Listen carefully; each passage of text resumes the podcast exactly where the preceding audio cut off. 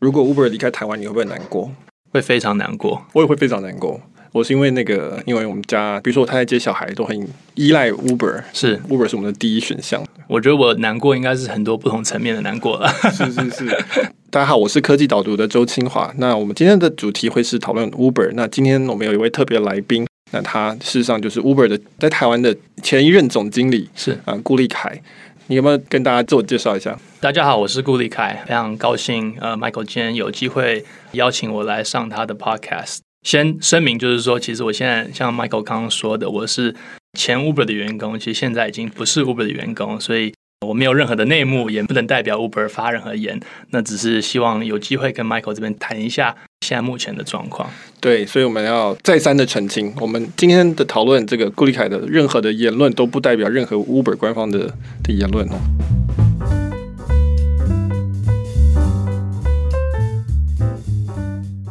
立凯现在其实是一个新创的天使投资人，然后作为一些新创的顾问，是，所以他刚刚说他很难过，是有 除了自己个人生活上的不方便之外，还包含了这个可能某种事业心血。没错，毕毕竟是花了一段时间的呃心血进去，把 Uber 在台湾从零成长到现在嘛。当然，另外更大一个层面，当然是以台湾科技产业跟外资的部分来说，我觉得都会呃有蛮大的影响啦。我觉得这个会变成是一个蛮不好的范例，尤其是呃感觉上之前其实有找到一些法律上解解决的一些问题，那在这个时间如果退出的话，我觉得的确是非常非常可惜。对，就是说我们为什么会讨论今天会找立凯来讨论呢？是因为选举到了，然后呢，到选举之前就会出现了一些这种各式各样的施压。那其中一个施压就是这个计程车的团体，他们不满意说 Uber 在台湾的经营，他们原本是计划十一月二十二号要上街抗议，那希望是说交通部有一些做法。那结果他们跟交通部谈完之后呢，就传出消息说高公局这边要严拟要修法。那其中几项呢，就是包括说，因为 Uber 现在是跟租赁业者合作。是。那租赁业者事实上，高公局的意思是说，本来照理说应该只是租车而已，就是你去跟他租车，然后像中租迪和这种，或是隔上租车，你去租车是不会是副驾驶的。嗯。但是现在的做法变成是有驾驶在里面，然后载客就跟计程车很像。那所以交通部那边传出来可能会改成是说，至少要租一个小时，或是说你不能够在沿路去等客人等等的这些规范。从某方面来讲，就基本上是断了 Uber 的这个经营的生路啊。如果他真的通过的话。结果呢？现在是租赁业者说他们要更早的去上街抗议，好像是排在十五号的样子，应该是今天早上。今天早上就是我们录音的今天早上那个时间。所以，呃，就是说在 Uber 离开台湾又回来之后，现在这件事情又继续的开始在进行。所以我们今天很高兴呢，那可以找到前呃 Uber 的 员工，现在完全没有任何的。官方的职位是啊，但是他当自然是有第一手的一些理解，然后我们请他来聊一聊。那我先了解一下，说立凯当初你怎么会可以说是把 Uber 带来台湾？那个时候是是看到了什么？呃，其实当时在 Uber 呃加入 Uber 之前，我自己在台湾其实是在创业了。那那时候我在做的一个算是一个呃娱乐竞标的平台，跟几个朋友一起创业。那做的其实还有算有一点成就。其实算是因缘的，就是我从我的前同事听说说 Uber 要来台湾发展。那一开始其实我就是非常兴奋，我想说那是二零一三年嘛，所以 Uber 算是在它比较早期的一个发展的阶段。那我们基本上台湾很少看到早期发展的科技公司会选择台湾这个市场当做一个优先开发的市场，所以我个人就是以。以台湾的居民是非常兴奋，我觉得说，哎，有可以刺激一些新的创新啊，也可以有带给消费者一些新的服务等等。那所以，我个人就很很兴奋。那当初那是发展台湾的人就想说，想多了解一下台湾的市场，那就透过我前同事，他说，哎，那立凯正好是在做科技产业，然后在创业的，那你可以跟他聊一下。跟他聊完之后，我感觉上他对于台湾的想法，感觉上是真的蛮重视的。聊到最后，发觉说他居然想要来。应征我来接这个总经理这个职位。你现在说的他是当初 Uber 在呃全球拓展的时候，有一个算是拓展团团队。那拓展团队的负责开发台湾市场的那位同事，对他那时候就是觉得说，哎，既然你对这个部分那么有。热忱，不如你就来接这个位置吧。那当然，后来我跟我其他的共同创办团队一起谈了一段时间，然后后来决定说还是接下这个位置。嗯，原来的那个题目就收掉了。呃，对，就是算是做一个比较小型的 exit 了。嗯，OK，是我记得我那个时候因为我们第一次见面的时候，其实是我在有 Uber Now 的时候是去采访你，那那个时候大概是你们团队才三个人，基本上核心团队就是三个人，就是你算是 CEO，然后有一位是面对消费者端的，一位是面对这个司机端的驾驶端的这个，在很早期。对，我记得那个时候在台湾，我觉得新创圈或是科技圈大家都还蛮高兴的，就是说这是一个很知名的新创，而且是很新的一个模式，很颠覆性模式，然后在。台湾可以使用到，而且它其实有带领一些新的东西，比如说 App 里面绑信用卡，嗯哼，这其实在过去的台湾，在那个之前是没有的，现在很多 App 都有了，对，那大家都习惯了。可是当时其实光这件事情就是一个有争议的事情，算是很大的一个门槛了。当时其实我记得我们当时在推消费者下载 App 的时候，碰到这个问题就是非常大的一个门槛，因为他们大家认为说有治安的问题啊，有被盗刷的问题啊等等。他们说，哎，为什么一个 App 里面要绑定我的信用卡？这个东西当时的确是非常非常陌生。对，那今天其实你看很多物流或者什么这些电商 App，其实都有这个东西。是是，所以这大概是在二零一三年的时候，就是 Uber 创立以后四年的时间。那那个时候其实 Uber 可以算是全球扩张期，就是我们这位相当积极进取的 CEO 那个 Travis Kalanick 的率领之下，呃，在那个时候你们评估说觉得台湾是一个好的市场吗？或者是说是一个成熟的市场？我觉得有很多不同的层面了。应该第一个层面。大家一开始会想到的是说，哎，Uber 可能在台湾没有那么多发展的空间，因为交通运输的部分其实非常方便。那当然，这些可能是住台北的人会说的话，就是你台北不管是公共运输啊、建车等等的部分，其实都有很多不同的选择。但是相对来讲，其实从消费者层面来说，像你说的，其实是比较成熟的。对于比如说信用卡的普及率、App、智慧型手机的普及率等等这些东西的指数。比起比如说像东南亚一些某些市场或其他的市场，其实这些指数都都算是蛮蛮不错的。就是说，这些消费者的团体其实有一定的一个底在，让他们可以比较接受用这种智慧型手机来叫车。虽然说，其实交通的环境已经算是比较发达。可是消费者的接受度相对来讲也是比较高的，而且还有一些其他的城市，不管是台中、高雄或者南部其他城市，嗯，这些运输的环境其实是它城市的结构就是比较大的，那交通运输的部分也没有那么方便，也就是说，呃，Uber 这边其实有蛮多的机会。对啊，其实因为 Uber 基本上它是一个资讯媒合平台，就是媒合这个需求跟供给，是就叫车的人跟司机是。我觉得我们那个时候这样子一路分析下来，因为我写过很多次，是就是说大家看到 Uber 就会觉得有很多可以讨论的东西，是我们过去没看到，比如说经济学上的这种供需的问题的讨论，然后包括是说资讯不对称啊等等，或是说评价系统，是这些都是很新的。就为什么？比如说我们家现在是叫车，我们都是 Uber 第一个优先。如果如果叫不到或是真的太贵，嗯、那我们会找计程车司机，比如说我们可能会找台湾特大车队，这个 App 我们有。OK，然后再下来可能才会是。路招就是在路路招这边，就是因为觉得这个模式到最后经营下来，就是 Uber 的至少体验上都是比较稳定的。然后如果真的不好不满意，你可以去抱怨他，然后通常会有个人来反映，是，然后可能会退你个钱或者之类的。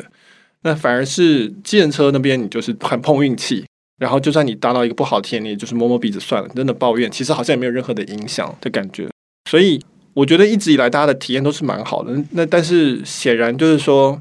也是让大家的对这个轿车的这个期待值变得很高。那所以你在台湾做 Uber 大概做了多久？差不多四年左右的时间。OK，对。那你们在那个时候主要的目标是什么，或是你们的工作是什么？嗯，目标其实基本上就是让更多人就是知道 Uber 这个品牌，不管是消费者或是司机驾驶这边，然后开始覆盖一些台湾主要的各大城市。当时台北、台中、高雄、桃园等等的几个大城市，其实都有在开始慢慢做拓展。那像你说的，其实消费者对于这个期待的部分是非常非常高的。就是说，因为有那么多不同的选择，其实他们对于整个乘车经验，他任何的交通工具，他期待都非常高。他每天出门之后，他就可以选说，我今天是要自己开车，停车位好不好找，或是我要坐 Uber，或是我要叫计程车。费率怎么样，或是我要做捷运，那捷运上会不会今天很很多人很挤等等，他会考虑各种各种不同的因素。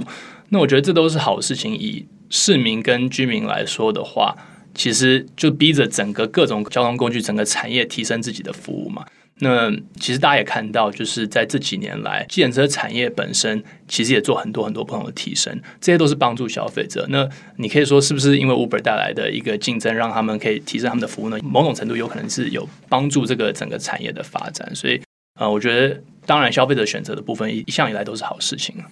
那你们做的这个体验，你们觉得主要的最大的一个困难是需求端吗？还是是供给端？比如说司机这一端，还是是其他的东西？其实我觉得，如果有在听的朋友有创业做过平台端的话，其实一定有非常大的感受，就知道说平台端的问题往往是一个礼拜。每个礼拜一直在改变，或是一两天一直在改变。也就是说，这个礼拜突然可能有一个行销方案做得非常好，所以很多人下载这个 app。那可能司机驾驶就不够，所以变成说你要很快的再招募更多司机，要鼓励他们上线等等。那可能下一个礼拜突然是因为很多司机开始介绍说，哎，这个东西不错，可以赚一些额外的外快，然后很多司机涌进来。那可能大家觉得说，哎，这个礼拜他们想要自己开车，或天气很好，自己想要走路。反而是需求量开始往下掉，所以经营平台的的有趣跟挑战地方就是这边了，就是你一直要看说两边的平供需的平衡，一直必须做拿捏。嗯、那呃，你离开的时候，大概也就是这个 Travis Kalanick 下台，就是前 CEO 离职，然后我们换了一个新的 CEO，现在目标看起来很明确是明年要上市，嗯，然后估值一千亿美金看起来了，就传出来的消息是一百个 billion 的东西，所以他现在是很积极的想要把这个利润做起来。看起来是一个上轨道的一个公司，是。这样子。我觉得好奇的问题是说，现在 Uber 在亚洲其实只剩台湾了，是。因为在俄罗斯卖给了 Yandex，在中国卖给了滴滴，在东南亚卖给了 Grab，嗯然后现在台湾跟香港了，还有 Uber 那个时候会离开台湾，然后后来又回来，就是显然是觉得这个市场还是可以经营的。那这中间到底从你的角度来看，是到底是碰到什么问题，然后后来如何去克服它？我觉得这过程也蛮呃，不能说有趣啊，其实蛮复杂，蛮多层面的。那当初会离开或暂停这个服务的原因，其实就是因为当时呃，你很清楚嘛，有一个新的条款，基本上是为了 Uber 这边有过了一个新的条款，让 Uber 基本上没有办法再以之前的营业模式继续经营。那这个部分，当时内部也做了很多讨论，说到底台湾政府是不是欢迎 Uber 或是欢迎创新这块？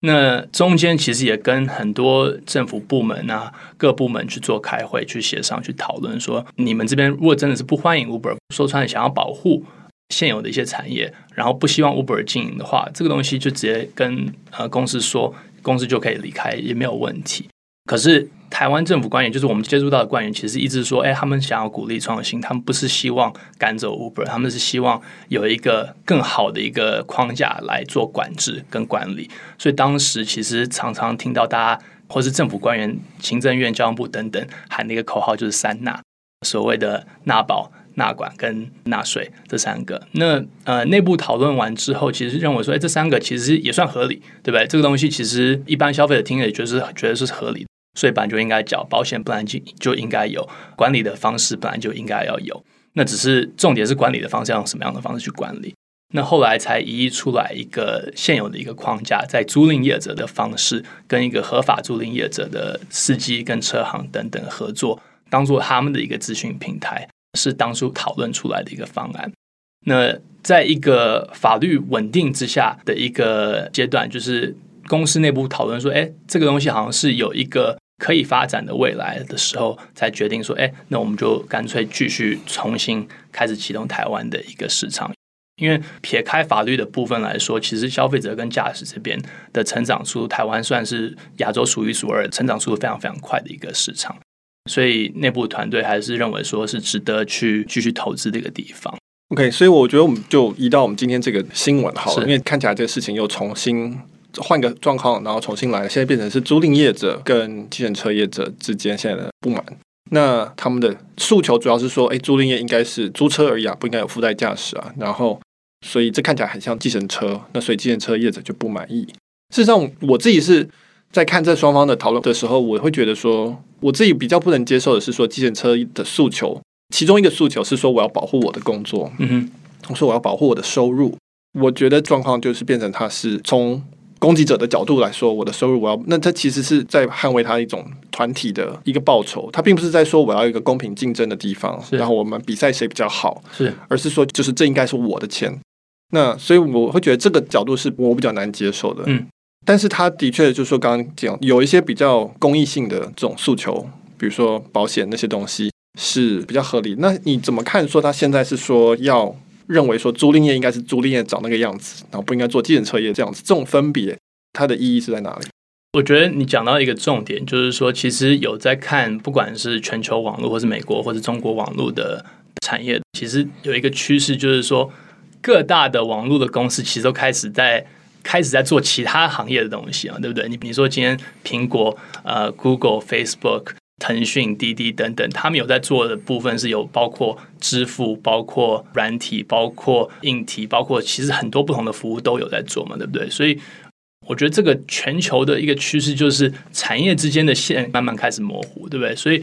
要由政府这边去定义说，哎，这个产业应该是做什么，这个产业应该是做什么的话，我觉得是一个蛮没有弹性的一个想法啦。我觉得这个部分是没有跟着整个世界的一个趋势去朝这个方向去想。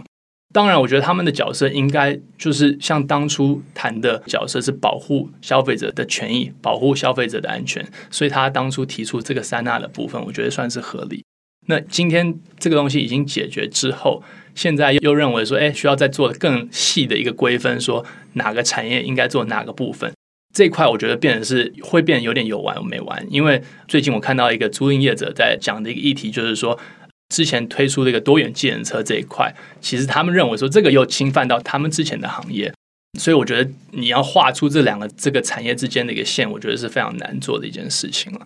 对，就是说，如果我们把它摊开来讲的话，计程车业的诉求看起来是说，如果是路上临时招车的，这应该是只有计程车能做。嗯，然后呢，如果你是租赁车，你就应该是只能接那些超过一个小时的业务。那比如说台北到桃园机场接送这种东西，或是什么九份一日游这个概念，对，是他该做的事情。可是这个分别，我是会觉得很没有什么特别的理由，就是它不是一个从需求来看的，是管理上其实没有什么太大的差别。而且一个小时的定义是怎么出来的？因为对，其实你要讲在 Uber 之前的话，如果我要叫一台车接送去桃园机场的话，大家都知道，现在从台北市到桃园机场可能四十分钟、三十分钟就到了。那如果我这样子做三十分钟、四十分钟到的话，这样算是违法的吗？因为低于一个小时，那租赁业者要怎么去跟我去收钱？所以这个都是在其实，在 Uber 进来之前就有一个现象发生。那他们现在用一个新的法条来去绑住这一块，我觉得是感觉上看不太出来他们的逻辑。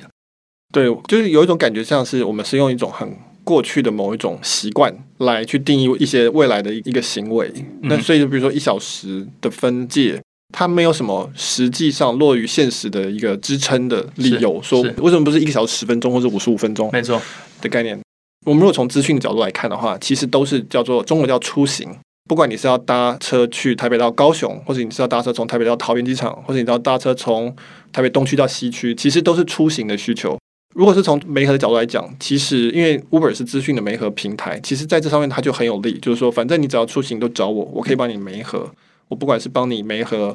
现在基本上是私家车或者是计程车的、呃，对。但是像 Google Maps，你就可以媒合到公车，他会给你公车的资讯，他会给你火车的资讯，他会给你什么？其实是都是出行。我记得那个时候 Uber 要离开后再回来的时候，很大一个在吵的事情是说，到底你们是资讯业还是你们是交通运输业？是。我相信从矽谷的角度来看，其实这就是资讯的媒合业。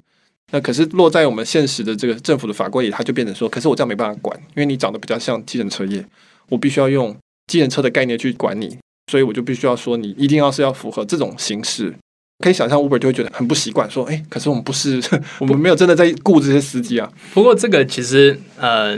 虽然不想讲太多法律上的细节，不过基本上这个东西其实在全球的部分其实有一些范例了。然后其实不要说全球，其实台湾都有一个范例，就是台湾其实计程车。业的话，其其实也有分成，比如说计程车客运服务业。那服务业的部分就是做，比如说像资讯平台这些所谓车队的部分，他们就可以注册为这个方式。那传统的车行是实际上持有这些车辆的一些业者，所以我觉得这个其实已经有一个明显的分布出来。那只是租赁业的部分可能现在还没有出。那这个部分是不是需要再立一个新法，或者一个新的一个管理规范？其实也可以值得去考虑。不过我我感觉上法律上的部分其实都可以解决啦。重点是说政府到底支不支持这个行业在台湾继续发展？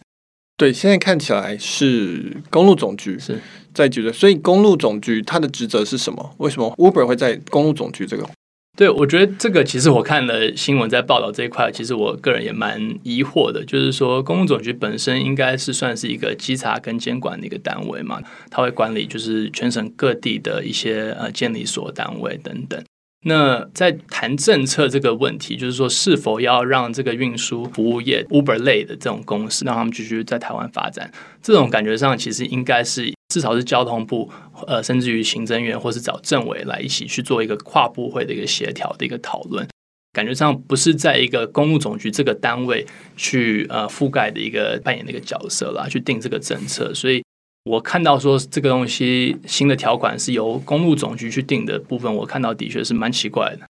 对，我以前写过这个，这其中一个问题就是说，因为这些新的产业，比如说 Uber 或者 Airbnb，他们带来的是一个新的概念，嗯，所以我们用旧的架构其实很难去讨论它。比如说 Uber 进来，所以计程车业会反弹，计程车的主管机关会进来讨论，这个完全可以理解。但是同样的，我那时候会写说，其实环保署也应该要进来讨论，因为 Uber 至少他认为它可以带来一个更有效利用的汽车，那可以减少闲置车辆，降低污染。嗯、那所以环保署是不是应该有意见？或者说我们讲劳动部，就是说这增加了一些就业的人口。当然，计程车业者不一定高兴这件事情，但是从就业的角度来讲，或是讲支撑很多家庭的这个来讲，其实这是有帮助。那是不是劳动部也应该有表现出意见出来？然后再就是讲的资讯业，比如说不管是我们希望发展软体，希望发展新的平台，是从新创的角度来讲，那是不是科技部或者是经济部要进来？从某方面来说，我当我们选择说那公路总局负责管，嗯、那其实这已经决定了很多事情，是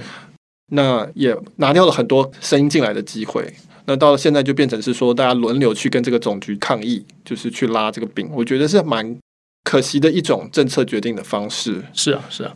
尤其是因为我在之前，我们我还在 Uber 的时候，跟政府单位在沟通的时候，基本上都会有很多跨部会的一些协调的会议，不管是当时的政委，或是当时国发局这边，或是经济部等等，都会有派专员来看这个案子，然后来关心这个案子，来了解这个东西。我觉得这样子才可以像你说的，有一个比较完整的一个。总体的一个呃解决的方案了，对对，我觉得这样是比较好的。那但是就是说，它也显示我们现在这个架构的缺点，就是说，如果什么事情都要跨部会，那表示这个政府本身的部会分配是有问题的。嗯、那可是这没有办法，因为我们的部会它是一九一一年建立的 中华民国的一个概念，所以现在是二零一八年完全不一样了。所以这个没有办法，我们只能边打边去调整，这是一个现实的做法。但是它的确会凸显说，诶，比如说 Uber 进来跨不会，Airbnb 进来跨不会，对，Google 进来跨不会，那 Facebook 进来跨不会，那事实上就是说变成是所有事情都跨不会，那其实是很辛苦的一件事啊。是我们在谈这个时候，当然因为我们比如说我自己是 Uber 的，常常使用，常看新创的东西或是科技东西，是所以我们会偏向它。但是我们必须理解说，守法的计程车车行跟车业者。真正的说，他们的确是负担了很多成本。嗯哼，那因为他们是遵循旧的规范、旧的假设的业者，那但是面对一个新的模式进来，他们是会遭受到一个立即的一个冲击。是，那所以就你们从以前的 Uber 的角度来看，你们如何去跟计程车沟通，或是你们觉得这个东西对他们来讲是有什么价值的？其实当时我走之前，我想要推的一个方案，然后后来我走之后的确有执行的，其实就是跟当地的计程车业者合作。其实现在有在使用 Uber 的朋友知道说，呃，你打开 Uber App 的部分，其实可以叫到计程车这一块。因为我觉得的确像你刚刚讲到出行的这个需求，如果 Uber 的确是想要当做一个平台的话，你应该跟各种行业的。不同的业者合作，让他们可以利用这个平台带给他们更多的客源，所以我觉得这一块是蛮重要的一步了。那当然，可是可见可能还是不够。当然，就是变成说，可能需要跟更多检测业者合作，或更多检测的车行合作才有机会。其实也看到 Uber 全球的政策也开始往这个方向走，不管是做比如说分享脚踏车、分享滑板车等等，他们就是希望变成一个出行机跟船，对，没错，就是各种各样的出行的一个工具的一个一个平台。所以我觉得这个是第一步啦。我觉得第二步当然就是说，新创圈常常讲，呃，新创进来有个 disruption，有一个冲击，一个冲撞，对不对？那旧有的行业要怎么办？我觉得现在开始的趋势也看出来说。新创的业者也进来的时候，也不能完全什么都不管，就是说，哎，我不管，我就是新的，你就是旧的，你你比较烂，我就我就取代你。我觉得这个也不是对的一个态度，因为我觉得这块也会带给整个社会、政府等等很多很多不同的负担。我觉得反而是说，要如何理解说这些旧有的产业的部分，可以如何跟现在新的一个趋势接上轨。比如说，有些地方比较麻烦的地方是说，谈到建设这个问题，有些地方很麻烦的是说。有些人是花很大很大一笔的金额去买到这个计程车的这个牌照，所以如果他们已经花了这么多钱去买这个牌照的话，新的一个行业像 Uber、Lyft 等等进来的话，他们要怎么办？那就算他们想要转去开 Uber 或 Lyft 的话，他可能就是已经丧失了他之前投资这个金额，所以政府会跟这些业者去谈一个方案。我看到其他国外有一些方案是说。消费者这边有一个补助金等等，那这个补助金或是这些公司也有提供一些补助放在这个基金里面，那这这基金一起用来补助之前就是这些投资受损的一些人，让他们有个机会可以转型到不同的行业去。我觉得这都是可以值得考虑的一些方案。最重要的部分还是说，政府在大方向是欢迎这个新的趋势。我觉得这个可能是台湾比较独特的地方，就是说一直以来好像没有一个明确的一个方案，因为。看到全球政府有些基本上会分两种不同的方式去看待 Uber、Airbnb 这种方案。第一种就是说，我就全面禁止，我不管，我就是要保护，我摆明了这样子。那这个部分其实业者 虽然说他们不高兴，可是也没办法，他觉得说 OK，你既然都这样说了，我就不进来，因为你要，你可能要当我 IP，你可能要锁国不让，你要保护当地的业者。OK，那其实看到蛮多欧洲的国家的确是用这种方式去做。不过，的确是有个明确性。那另外一种国家就变成说，经过一段的磨合期，一开始炒一段时间，然后过一段时间说，OK，我觉得说这个产业是值得去发展的。可是有一套游戏规则是依照我政府这边要定出来给你这边，你一定要去符合这些游戏规则，你再决定说要不要继续在这个市场上。那感觉上台湾这边有点反反复复，就不太确定说自己到底的定位应该在哪。一方面又说他们要支持创新，支持新创。不是想要马上把创新就是呃杀掉，但是另一方面又开始推一些专门去不让创新的公司有一些生存机会的一些条款。呃，我觉得这个部分外商最注重的一个地方就是法律上的稳定性嘛。他看到说，如果法律上稳定的话，我就值得投资这个国家或投资这个市场。所以，如果有一个法律上的稳定性的话，我相信不管是 Uber 或是其他的外资，看待台湾这个市场的话，他们会比较明确、跟大胆的去投资，或是直接选其他市场。我过去也写过，就是说，计程车司机，我们可以完全可以理解，它最大的威胁其实是因为这个所谓供给的竞争变大，司机变多。以前只有计程车司机可以做，现在变成什么多，很多人都可以做。可是我一直想要强调的是说，这件事情并不是 Uber 造成的。而是基本上是电脑造成的，因为电脑的存在。那事实上，从比如说有 Google Maps 来开始，嗯、那就变成是说谁都可以当司机了。简单的讲，因为我们过去讲职业司机，他的优势就是在于说，哦，他很懂台湾的地图、巷弄等等都对对对，他很熟悉地图，他很熟悉哪里有客人，所以他知道需求在哪里，然后他可以开车。但是你因为有 Google Maps，所以谁都可以做导航了。那这个时候，司机他的差异性就少了一点。然后你现在有 Uber，他去媒合，他告诉你需求在哪里，他帮你接单。那这个时候司机的这个差异性又少一点。就说我以前知道说这个时间点台北市政府会有人，现在 Uber 可以告诉你，因为它还可以做差异定价，嗯嗯、他甚至连 pricing 都可以做。那这个是以前是司机是没有办法做。所以其实并不是 Uber 造成说竞争变大，而是电脑跟自动化跟资讯跟网络造成的这个本来这个门槛就降低，大家都可以做一样的事情。是那这个时候变成就是说。所以不一定是 Uber，但是也可能是别的东西来造成。比如说，我们现在知道，现在网络上面有 Line 可以叫车，是，或是 Messenger 可以叫车，那其实是一样的概念。它是不像 Uber 是这么一个明确的 App，但其实它做的事情一样是打开这个供给。所以这个趋势本身，如果我要跟故事计程车司机讲，我会说这趋势是不会变的。很残酷的是这样子，就是说它让出行变得更简单，然后成本更低。那所以这个趋势没有办法去抵挡，你可以抵挡特定的公司，是，但是长期来说，这个趋势没办法抵挡。那你必须要有发展出你自己新的专业的东西出来，才有办法有差异化。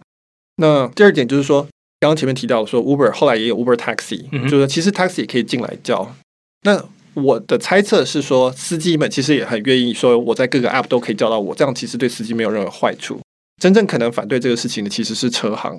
就是说因为车行。他跟 Uber 是比较明确的竞争者，是是，那他想要竞争这个顾客，所以是不是其实是司机愿意，但是不见得是车行愿意？对，其实这个情况，其实，在 Uber 之前，建车行业本身自己就有一个算是争议了，就是说，所谓车队的部分来说，是不是一个司机可以参加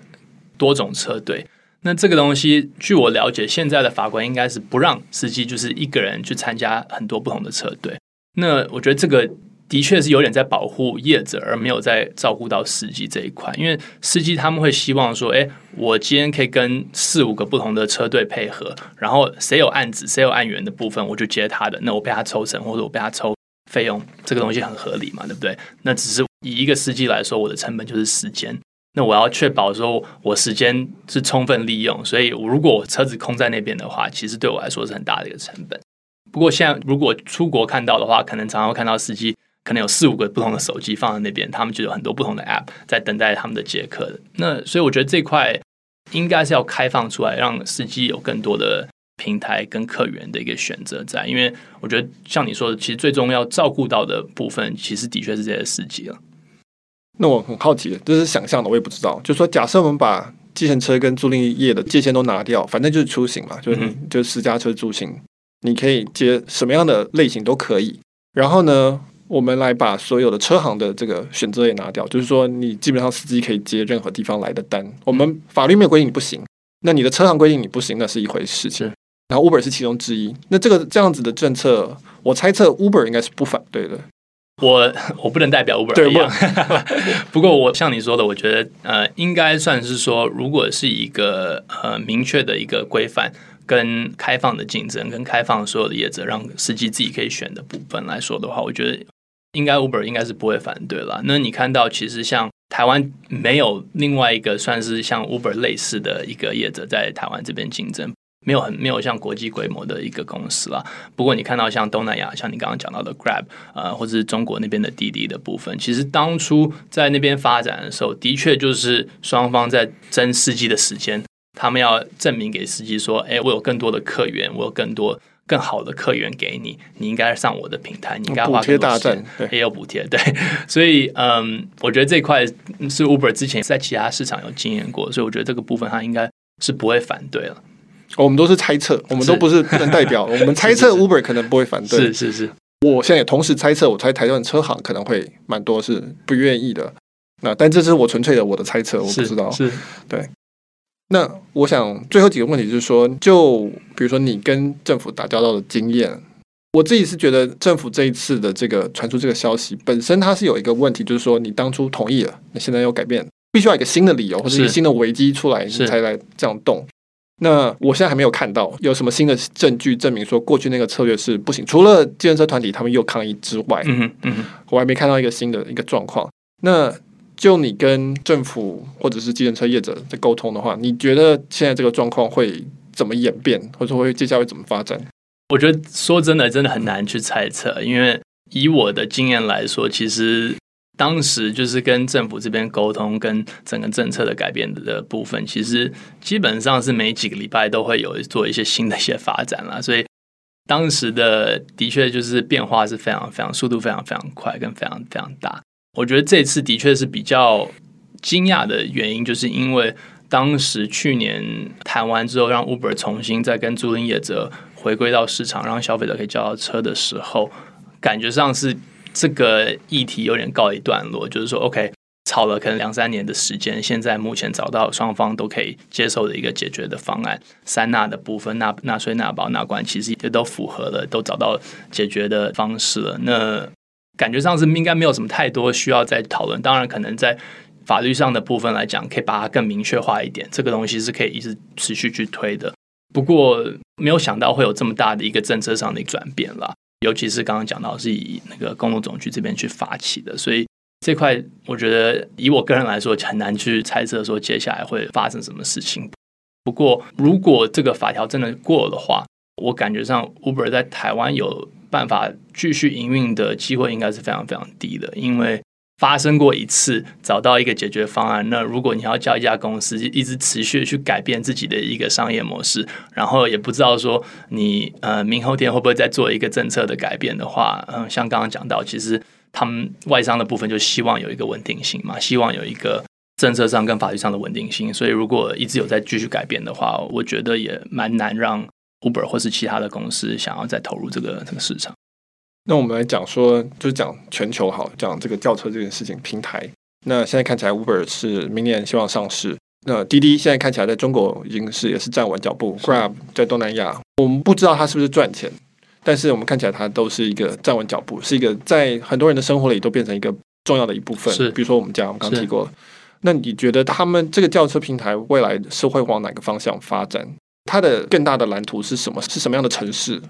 嗯，我觉得还蛮有趣这一点。其实，呃，你刚刚提到就是新的 Uber 新的 CEO Dara 这边，其实最近也有我看新闻，他有讲到，就是说 Uber 这边走的方向应该蛮明确。他这边希望变成的是一个交通的运输站，就是说你第一个想要打开手机看你。出行跟交通的部分来说的话，你就可以打开 Uber。那你不管是任何的选择，其实都可以用 Uber 的 App 来叫到。他也谈到说，以后希望跟一些当地的公共运输的业者，或是让在 App 上直接可以看到公车即时的一个状况等等，这些都是他想要铺的一个路。所以这个部分 Uber 感觉上是蛮明确的。那其他的业者也有不同的策略。我看到，比如说像 GoJack 啊、Grab 啊等等这些在东南亚的市场，他们其实想要往支付的方面去走。他认为说，哎，我现在已经有绑定一个消费者的支付的方式，那我也可以用自己的支付来提供其他的服务。所以他们希望跟一些当地的店家结合，所以你在其他地方也可以用 GoJack Pay 或者 Grab Pay，就是有点像我们台湾的 Line Pay 等等这种方式去做。所以。看出来说，其实这种平台各有各的策略。我当然不敢说到底哪个策略是好，不过其实开始慢慢衍生出来说，哎，轿车完之后下一步是什么？其实大家都开始研究说下一个部分应该往哪边发展。对，我们觉得还是很有趣啊。就是说，我会把 Uber 归类为大概是第三代的网络新创。嗯哼，就是从。Google 到 Facebook，然后到现在这种，它是调动实体资源，是就是不像 Google、Facebook 基本上都是在那个荧幕里发生的事情。是，还有 Airbnb，你是实际上可以调动某一台车进来，或是住到一个房子里面去的这些东西。那它的成本更大，相对于 Google 和 Facebook 这前两代的，是因为它不是纯数位的东西。没错，没错。那但是它会很深刻的影响到我们的生活，就像是 Airbnb 会让你住那，所以 Uber 它也可以。除了串联交通之外，还有比如说 Uber Eats，嗯哼，它可以把人送出去，也可以把东西送进来。对，那反正它就是媒合嘛，媒合一个运送的需求跟一个运送的一个供给者，就是像司机。没错。那所以很大幅度的改变这个整个社会，所以我还是很期待了看这个发展。然后我个人是希望不要走，Uber 可以留下来，可以可以找出一个方向来解决这个问题。这样子是，我觉得像你说的，其实它因为有牵涉到，实际上就是。真实生活上的一些动作的服务等等，其实他的责任反而某种层面来说更大。也就是说，不管是刚刚讲到的，比如说安全性的一些问题，以科技业者的一个平台，你可以想说，你用什么样的方式去解决实体生活上安全性的一些问题。不管是 Airbnb，我觉得 Airbnb 跟 Uber 常常就是被提到这两个事情，因为你去住一个人的家，或者坐一个人的车上。每个人都会有安全上的一些疑虑嘛，就是想说要如何把这个体验做得更安全。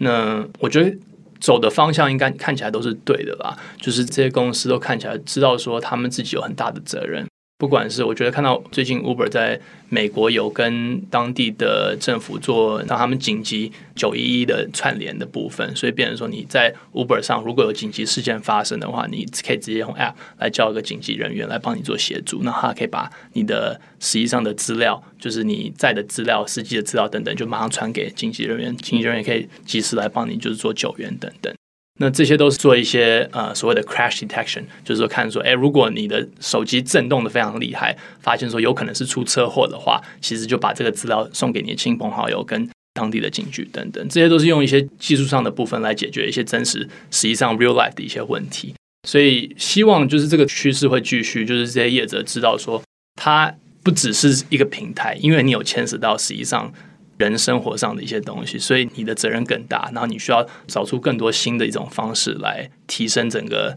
消费者的安全性跟体验。我觉得一直都觉得蛮有趣的。计程车司机常会讲嘛，就是说我们的身家调查很清楚，然后我们很严格，我们有执照的规范，所以我们比较安全。但是从科技的角度来讲的话，你会说，因为计程车司机就是那么少人，所以理论上它就是应该要比较安全。